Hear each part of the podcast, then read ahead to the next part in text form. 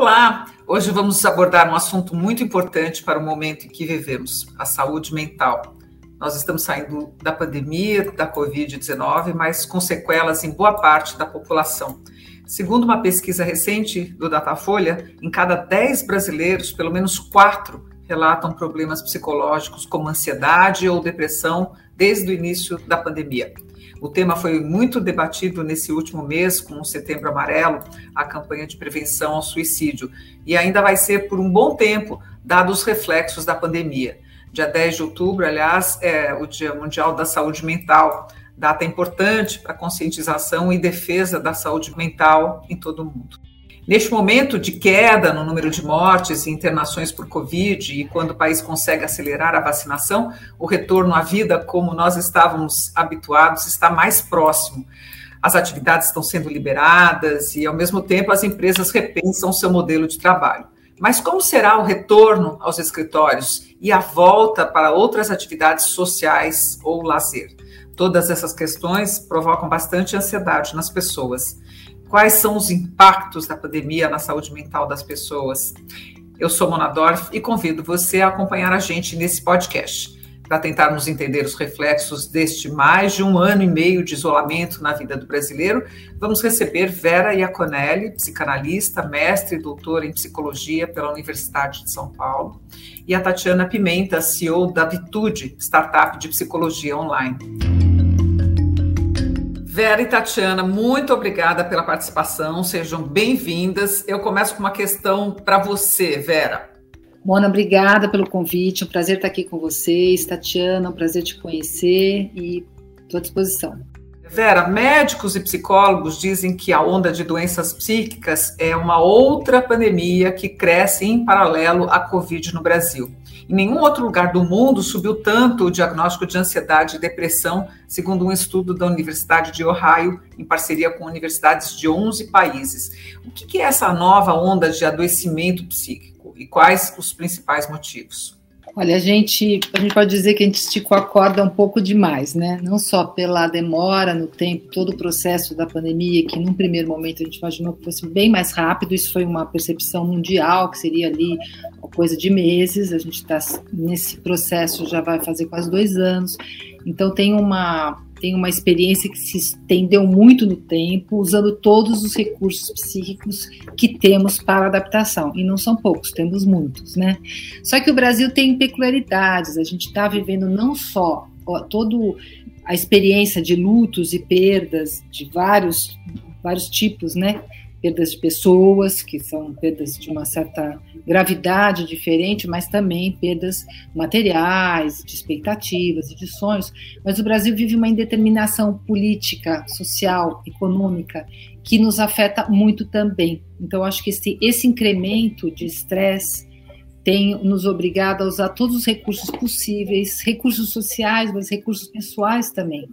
E para algumas pessoas isso chegou no limite. Além do que, a gente está voltando mais ou menos, né? Porque a, a Delta está aí, tem essa preocupação: posso mesmo sair, não posso. Essa indeterminação faz com que a gente não saiba muito bem com o que, que a gente pode contar, onde que a gente tem que recuar. A gente não está com uma clareza tão grande assim do que, que vai ser essa transição. Perfeito, Vera, tem esse componente político mesmo que você bem lembrou. Tatiana, nesse desafio de cuidar da saúde mental das pessoas, a tecnologia, assim como em diversos setores, tem ajudado bastante o poder de comunicação de ferramentas como esta, pela qual a gente está falando aqui agora, estamos nos comunicando, é muito forte. Qual a importância da psicologia online e como isso ganhou espaço na pandemia? Oi, Mona, obrigada pelo convite, um prazer estar aqui. Acho que essa é uma, uma, pergunta muito interessante e acho que vale contextualizar que psicologia, o atendimento online, a possibilidade de fazer psicoterapia online já é regulamentado pelo Conselho Federal de Psicologia do Brasil desde 2018, já é algo que a gente já podia fazer muito antes da pandemia e que já vem de, de bom tempo, né? A gente pode citar até mesmo a questão do Freud, que se comunicava aí com seus pacientes por cartas. Então, a gente já tinha comunicação assíncrona há bastante tempo. E hoje, acho que um ponto importante da gente destacar é a, a, possibilidade da gente fazer o atendimento online é uma possibilidade de acesso a pessoas que precisam de um tratamento adequado. A gente vive num país que metade dos municípios não possuem profissionais de psicologia. A gente está falando de mais de 5 mil municípios, 2.500 sem profissionais algum. Essas populações precisam, têm questões, têm demandas psicológicas, precisam de encontrar um tratamento e nunca e muitas vezes não conseguem ter o profissional na cidade onde elas moram. Então, a, a possibilidade da gente levar esse atendimento por meio de uma solução digital, de um streaming de vídeo, faz com que é, parte da população consiga ter acesso, mesmo que não haja um profissional na, na sua região ou nas proximidades da sua moradia. Acho que um ponto que vem com a pandemia é colocar é, essa possibilidade ainda mais é, mais acessível, porque até, até antes, o que, que a gente via? Muitos profissionais de psicologia tinham um certo receio com a modalidade, ou talvez nem precisassem usá-lo, né? A gente tem profissionais que já têm é, uma, uma jornada de carreira, na sua carteira de clientes constituídas e que estavam muito acostumados a atender esses esses clientes, esses pacientes de forma presencial. No momento em que a gente se vê diante de uma pandemia, diante de um vírus né, altamente contagioso e que a gente precisa se isolar socialmente, é, a gente se viu diante da necessidade de oferecer alguns serviços de, de uma outra modalidade, ou a gente precisaria interromper a prestação desses serviços. E o que a, a pandemia traz talvez seja uma democratização dessa modalidade que funciona, que tem resultado. Existem uma série de pesquisas que comprovam é, resultados eficientes e que podem muito bem, acho que, atender a, a população. Gente, desculpa, eu estou com, com um vizinho, eu falo que uma das coisas que a gente aprendeu na pandemia é a ter que lidar com, com os imprevistos e estou com um vizinho aqui fazendo um pouquinho de obra, então a gente vai sentir um pouquinho de barulho aqui durante, durante a minha fala. Vera, falando especificamente sobre o trabalho, como é que você vê as mudanças na dinâmica empresarial após esse um ano e meio com as pessoas em home office? Quais as recomendações, por exemplo, para quem está se preparando para voltar ao trabalho presencial? A gente tem é, pessoas que ficaram muito aliviadas de, de trabalhar em casa Dependia um pouco, claro, das condições do trabalho em casa, se a família estava toda junta com as crianças, enfim. Então, algumas pessoas ah, não tem que pegar mais condução, não tem que voltar de noite, eu não tenho que encontrar aquele colega chato. Então, algumas pessoas se sentiram muito aliviadas, achavam que rendia mais, comia em casa, mas não sem tédio né? Porque sair envolve ali uma possibilidade de encontrar as pessoas, de, de, poder ver a cara, então vai ficando ali uma privação de estímulos muito grande. É um comodismo que no qual o sujeito perde alguma coisa também da vivacidade da semana e se, se traduz no estresse que às vezes nem ele é capaz de reconhecer por quê? Porque não tem alívio de outras experiências que podem ser um pouco disruptivas, mas que trazem uma, né, uma mudança. Tem aquelas pessoas que, é, é, entre elas, tem aquelas que não querem voltar de jeito nenhum, tem aquelas que estão ávidas por voltar porque não conseguem a privacidade, o espaço necessário dentro de casa, né, dependendo das circunstâncias nas quais elas trabalham. O que a gente tem que lembrar agora, Mona, é, é que a gente tem que lembrar que existe uma adaptação. Voltar não é, ah, amanhã então vai todo mundo para a empresa de novo e a gente se encontra e vamos produzir. Não é assim que funciona. O psiquismo ele requer tempo para se adaptar. Então é muito importante que as pessoas ponham na conta que quando elas voltarem elas vão estranhar, vão estranhar pegar condução, vão estranhar pegar trânsito, encontrar com as pessoas, dividir o espaço, estar tá vestido com roupas mais adequadas, porque a gente está né, trabalhando linda daqui para cima, daqui para baixo é a havaiana. Então, é, essa, todo esse, esse ritual mesmo de estar no espaço público, isso daí vai custar e cada empresa resolveu isso de uma certa forma que interessou mais para o bolso de cada empresa e também para a cultura da empresa, mas o retorno ele requer respeito, respeito ao nosso psiquismo, aos nossos limites, à nossa falta de convivência. As pessoas vão voltar a ser tridimensionais. Eu acho que isso muda muito a relação. Eu encontrei pessoas que eu só tinha conhecido virtualmente durante um ano e meio. Encontrei pessoalmente para uma reunião eu achei tão estranhas. Eu falei, nossa, é, é, essa pessoa parecia tão mais jovem, tão mais velha, tão mais engraçada, tão mais séria. As pessoas no tridimensional são diferentes, então eu acho que a gente vai ter que respeitar essa volta, porque ela não vai ser fácil para ninguém, embora ela possa ser muito bacana também, óbvio. Engraçado, eu estava te ouvindo aqui, eu estava lembrando que eu perguntei para um amigo se ele encontrava um, círculo de amigos que ele estava acostumado sempre a, a, a, jantar uma vez por mês, pelo menos, e tal. Ele falou: não, a gente não encontra, né? Porque assim, não tem nem do que falar, né? A gente não viaja, não vai ao restaurante, não vai ao cinema, não tem o que comentar. Eu achei tão engraçado, né? Porque é um pouco isso que você Porque tem falando. esse tem esse empobrecimento da vida, né? É um comodismo, mas que também traz um empobrecimento da vida. É, é confortável, mas é encolhida, né? Tatiana, uma das atuações da sua startup é no mercado corporativo. Qual é a percepção de vocês sobre a saúde mental das empresas? Como os departamentos de RH estão se preparando e, e o que tem sido pensado de diferente? Acho que eu, essa é uma boa pergunta. O que a gente viu, acho que reflexo muito do que a gente já até falou por aqui.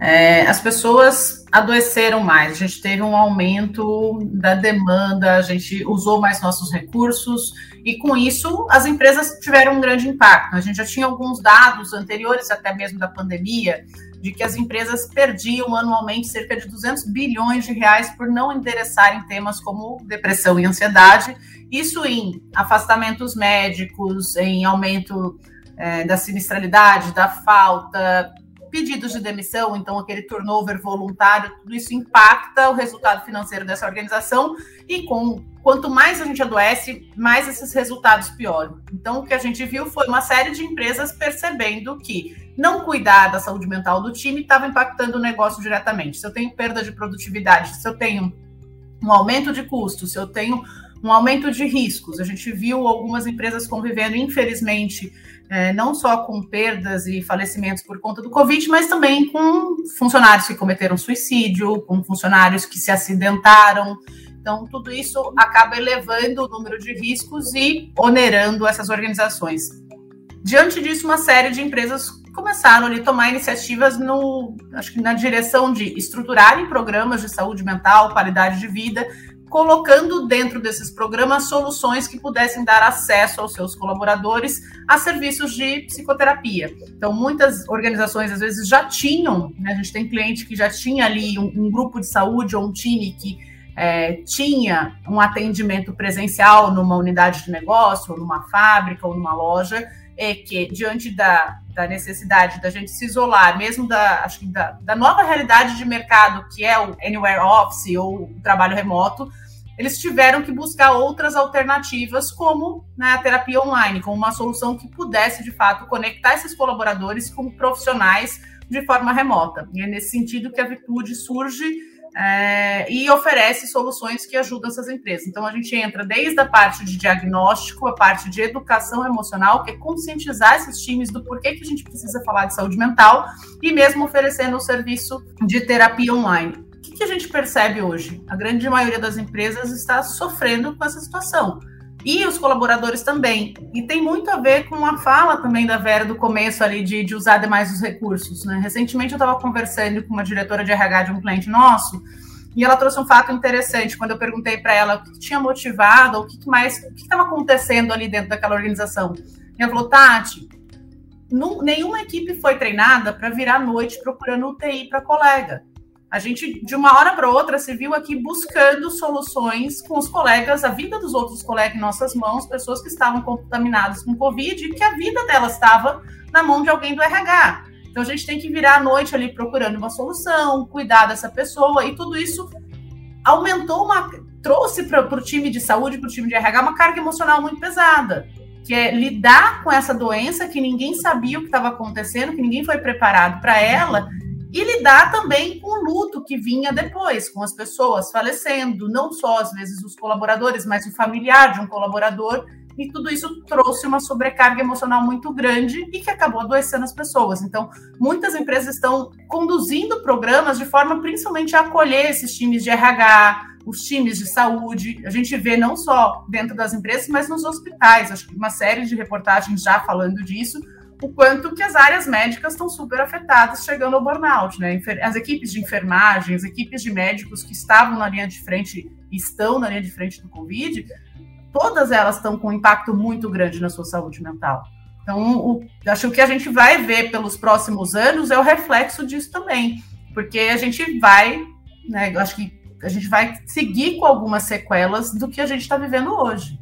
Vera, eu quero pegar o gancho da resposta da Tatiana e perguntar para você como é que a gente pode identificar os gatilhos que são geradores de distúrbios, os próprios RHs também.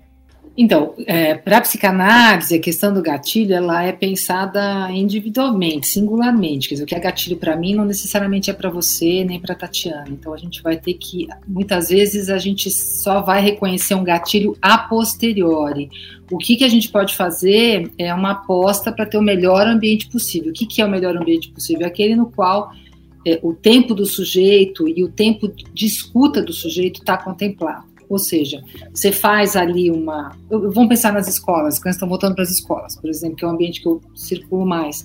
É, e você vai ver reações, é, vai ver comportamentos. É muito importante que a gente tenha um espaço para conversar.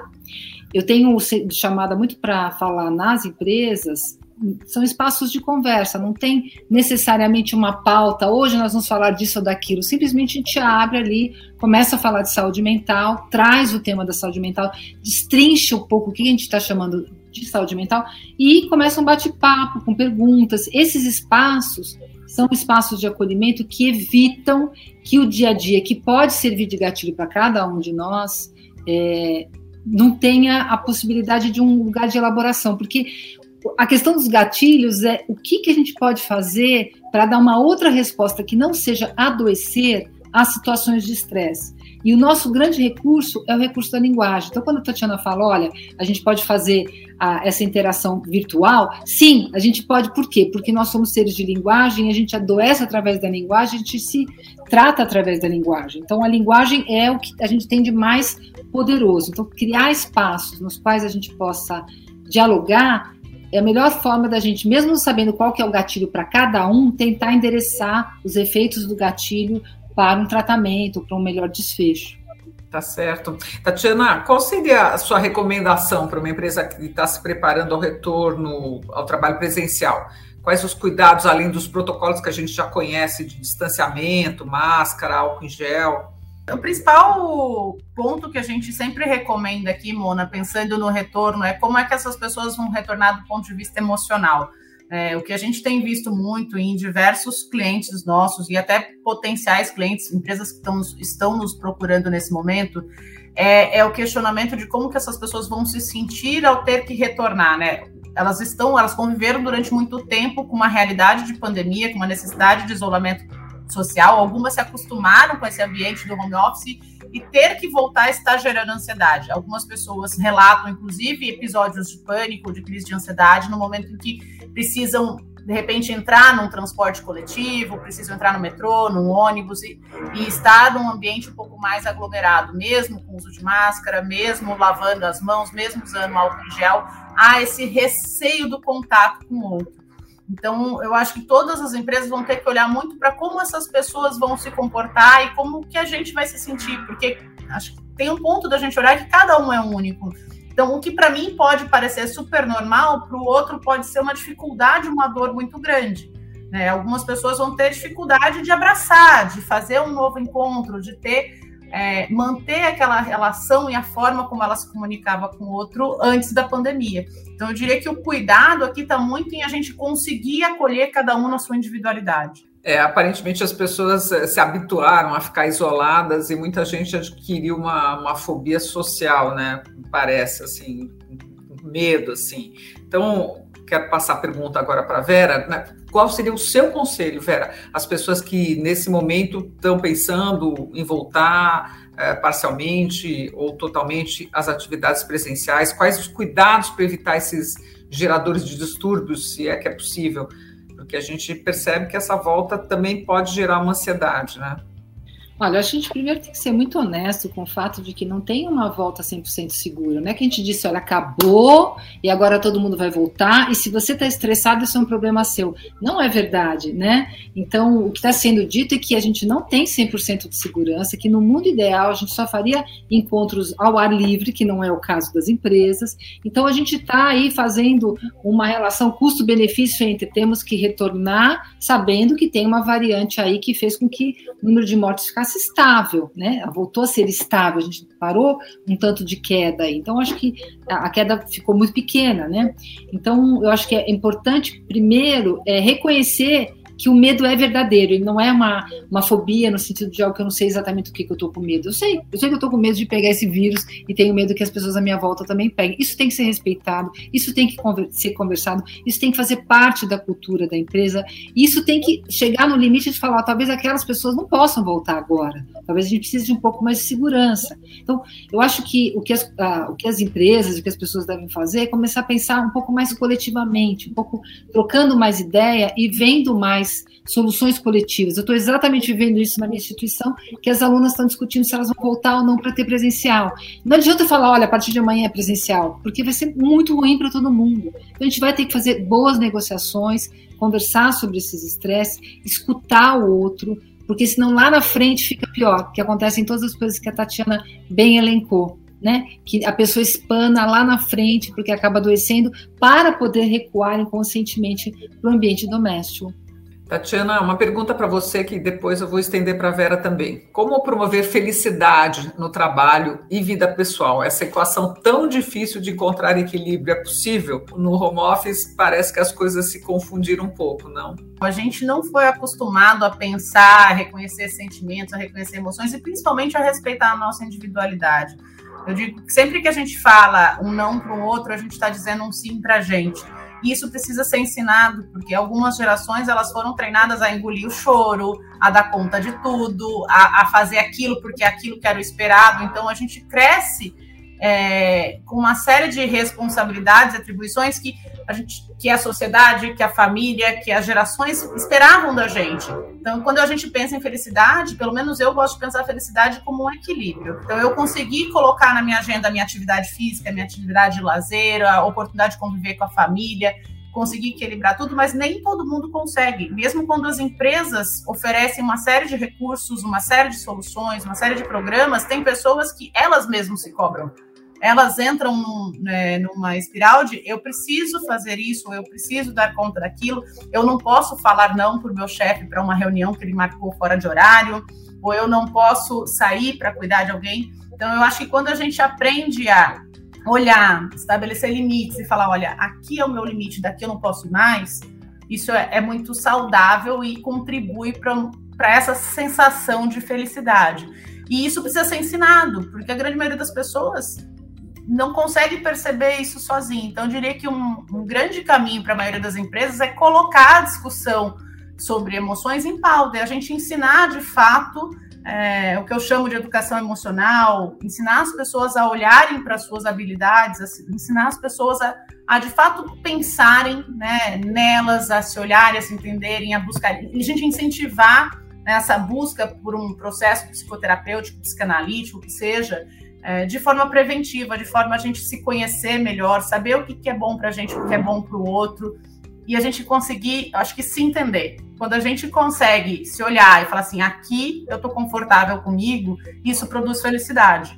Vamos lá, Vera. A visão da psicanálise é, com a qual eu me identifico e trabalho é um pouco mais é, pessimista. Assim, felicidade o Freud não é coisa desse mundo, que são, a gente tem, a gente não chega na felicidade, eu acho que também a Tatiana não está sugerindo isso, não, uh, mas a felicidade não é um platô, não é um lugar que você alcança, ela é episódica, né, são momentos vividos no presente sempre, mas é, quando a gente, para a gente pensar alguma coisa que poderia ser mais satisfatória para o sujeito, a gente tem que escutar o sujeito num certo nível muito, muito próprio do inconsciente, vamos dizer assim, poder escutar o que, que tem ali que que traz para ele uma marca do desejo. Muito frequentemente o trabalho das pessoas não, não expressa o desejo delas. Né? Nós somos aqui três mulheres privilegiadas que fizeram escolhas que nos representam e que a gente é, claramente tem uma relação com o trabalho muito mais a partir de um, do desejo. A maioria das pessoas vai para o trabalho porque precisa pagar contas e coisas assim. Então, é, como é que a gente organiza isso? É, bom, cada um vai ter que ver onde aperta o seu sapato. Eu sei que muitas pessoas é, fazem sintomas, é o que eu quero chegar é nesse lugar. Muitas vezes, porque a gente não consegue escutar aquilo que não está legal no nosso trabalho, a gente faz um sintoma e vai para análise para resolver o sintoma para voltar para o trabalho. Mas às vezes vai para análise e não volta para o trabalho porque não era exatamente aquele trabalho que estava trazendo o mínimo de satisfação. Então o sintoma às vezes ele aparece é, e não é o caso de você tentar fazer com que o sujeito se adapte mais ainda ao trabalho. Talvez seja o caso ele mudar de trabalho quando isso é uma possibilidade. A felicidade para a psicanálise é um pouquinho mais polêmica. Tem essa questão também de colocar limites, né? Porque com o WhatsApp, por exemplo, e a gente trabalha muito por WhatsApp, acaba acontecendo uma invasão, né? E uma falta de limite entre a vida privada e o trabalho, né? Então, é importante também você delimitar, né? Mas olhando nesse um ano e meio de pandemia, vou fazer essa pergunta para as duas: qual é o maior aprendizado que a sociedade pode tirar? Vamos começar pela Tatiana. Nossa, é uma pergunta interessante. Eu, eu diria que um, um, dos maiores aprendizados, para mim, principalmente, foi aprender a aceitar aquilo que eu não consigo mudar. Estou trancada dentro de casa, estou em home office, estou lidando com o vizinho barulhento. Por mais que a gente peça para o vizinho ter a gentileza de, puxa, preciso de 30 minutos, nem sempre ele, a gente vai conseguir ter o respeito ou mesmo conseguir ter empatia para isso. Então, a gente tentar não surtar diante da, das situações que a gente não consegue aí mudar ou não consegue fazer gestão, não conseguir mudar o que está acontecendo na política, não conseguir antecipar uma vacinação, eu acho que tudo isso para mim foi um grande aprendizado e eu percebo que muitas pessoas estão falando disso também, que é conseguir ter mais serenidade de absorver o que está acontecendo ao seu redor e conseguir lidar com isso, conseguir encontrar recursos ou formas de passar por isso sem tanto estresse, sem tanta ansiedade. Já que eu não consigo mudar, o que, que eu posso fazer? Né? Que que eu, como é que eu posso reagir a isso? Então, é atuar muito mais na forma como a gente reage às coisas que estão acontecendo ao nosso redor e principalmente tentar pensar o que está no meu controle, o que de fato eu consigo fazer. Eu entendo que a Tatiana está falando de resiliência, né? Queria ouvir da Vera. O que, que a gente tira de aprendizado desse um ano e meio de isolamento, de afastamento, de pandemia, de luto? Olha, eu acho que, que dependemos uns dos outros, né? Que sozinhos a gente não resolve, nem no ambiente doméstico, que tem milhões de acordos para que você possa fazer, né? Como a Tatiana trouxe o vizinho lá de cima, quer dizer, que tem todo um mundo de acordos para a gente conseguir fazer o que cada um tem que fazer, é, no ambiente corporativo e na sociedade. Eu acho que foi um grande aprendizado. Eu não consigo resolver minhas coisinhas aqui e dane-se os outros, porque tudo que o outro fizer vai ter um efeito sobre mim e vice-versa. Acho que a vacina é bem um exemplo disso. Ou todos tomamos, ou não tem cobertura, não adianta só eu tomar. Então, tem ali uma questão coletiva. E isso que a Tatiana traz, que eu acho muito precioso, para a psicanálise, a gente usa uma expressão que virou corriqueira, mas é um pouco forte, que é a castração. Quer dizer, a gente realmente reconhecer o nosso limite é, não tentar ultrapassar, porque também a gente não consegue, ele, a gente vai esbarrar nele, querendo ou não, e a partir daí ver o que é possível, senão a gente também cai numa impotência, numa uma sensação de que não vai poder resolver tudo. A gente pode resolver muitas coisas o tempo todo, mas elas são limitadas, dependem dos outros, e quanto antes a gente reconhecer isso, quanto antes a gente sai de grandes enrascadas como essa que a gente está vivendo hoje. Agora se falava muito durante o início, né, da, todo esse susto que a gente levou, ah, que as pessoas voltariam diferente quando tudo isso terminasse, o novo normal. E aí o que a gente viu de diferente é que muitos casais se separaram, muitas pessoas não aguentaram esse convívio intenso com outro, com filhos, com trabalho, demandas de trabalho. Como é que vocês veem isso? É, sim, essa, essa lei da compensação, eu vou sofrer bastante agora, mas depois no final eu vou ser premiada, né? Eu vou. Não, os canais de Veneza cheios de golfinhos. Não, claro que não, né? Quer dizer, são sofrimentos e, e, o mérito de cada um fazer algo de bom ou ruim com isso, porque o sofrimento ele pode embrutecer, ele não necessariamente redime ninguém. Algumas pessoas tiveram grandes insights, começaram a pensar o Brasil como um país que precisa ser cuidado e começaram a lutar pela democracia, por exemplo. Outras pessoas simplesmente só estão preocupadas com elas mesmas. Então, não tem no sofrimento esse mérito que no final vai nos redimir, a não ser que cada um de nós faça a lição de casa. Então, acho que essa foi uma tentativa de uma negociação assim: olha, tudo bem, nós estamos nos privando agora, mas depois. Não, depois vai depender do que a gente fizer hoje, né? Tatiana, como é que você vê essa, essa volta, né? Voltamos diferentes? Eu acho que algumas pessoas vão voltar diferentes pelas lições que passaram, algumas pessoas vão voltar da mesma forma. Assim, eu percebo que tem gente que é como se nada tivesse acontecido, elas continuam agindo da mesma forma, e tem pessoas que passaram por um, acho que um enorme sofrimento.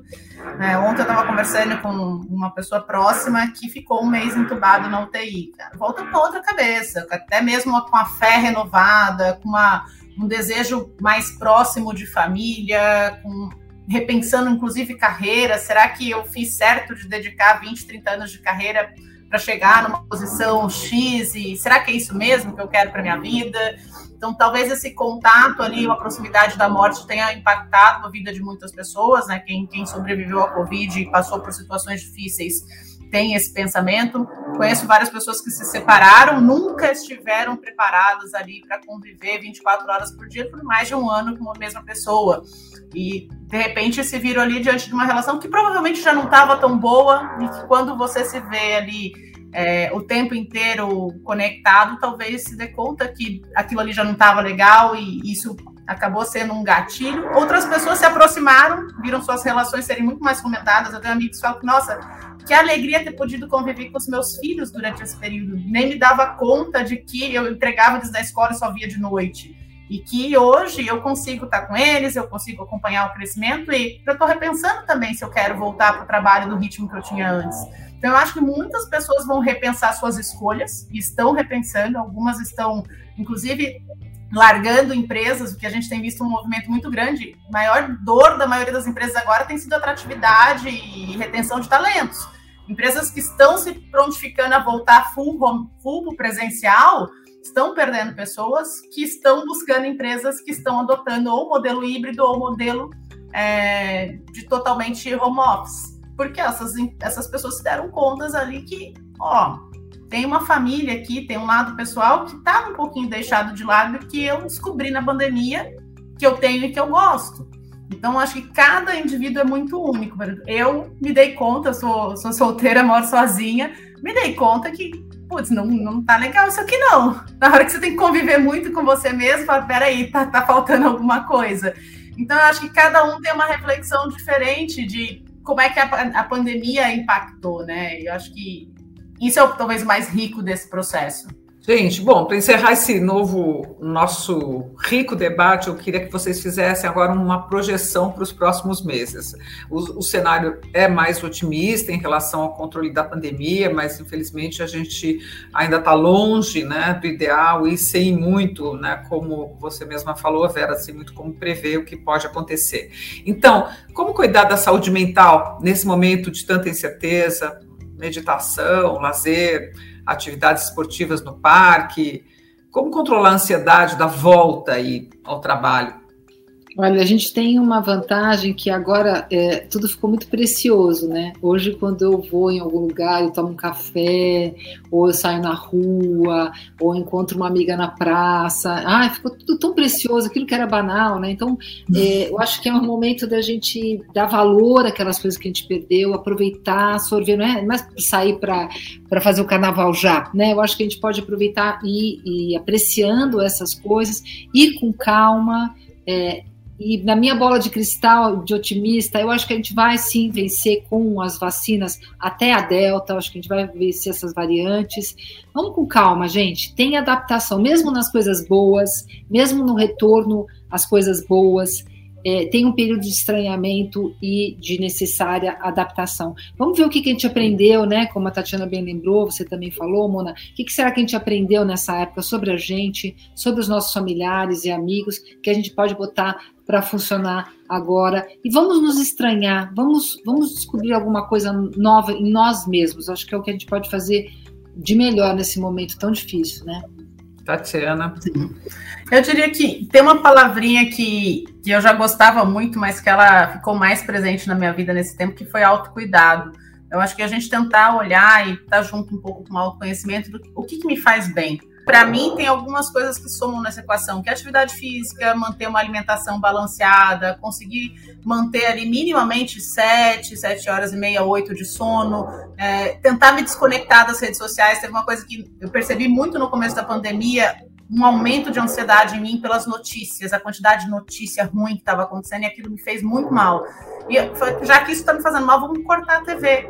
Vamos, não vamos ter TV aberta, vamos escolher as coisas que, que eu vou assistir dentro de casa, vamos escolher qual veículo de notícia eu vou consumir, porque eu não vou conseguir consumir tudo, e quanto mais informação eu tiver, pior vai ficar. Pega a agenda e fala quais são os meus horários para cuidar de mim. Que horário que eu vou meditar, que horário que eu vou para minha terapia, que horário que eu vou fazer minha atividade física. Porque todo mundo, eu, eu, ouço muitas pessoas falando, ah, eu não tenho tempo, eu sou muito, minha vida é muito corrida, eu não consigo colocar tal coisa na minha agenda, mas a agenda de todo mundo é a mesma, todo mundo tem as mesmas 24 horas. E a gente é que sabe como que faz ali para conseguir conciliar suas atividades. Então eu diria que a palavrinha para o futuro agora é autocuidado. É a gente se colocar em primeiro lugar, é a gente se gostar, se cuidar e ser gentil com a gente mesmo.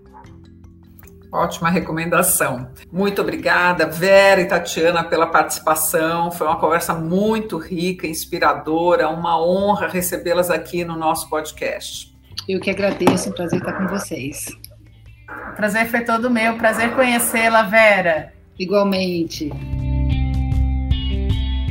E eu agradeço a sua companhia em mais esse episódio do podcast Febraban News com novidades e tendências que fazem parte do nosso dia a dia. Até a próxima.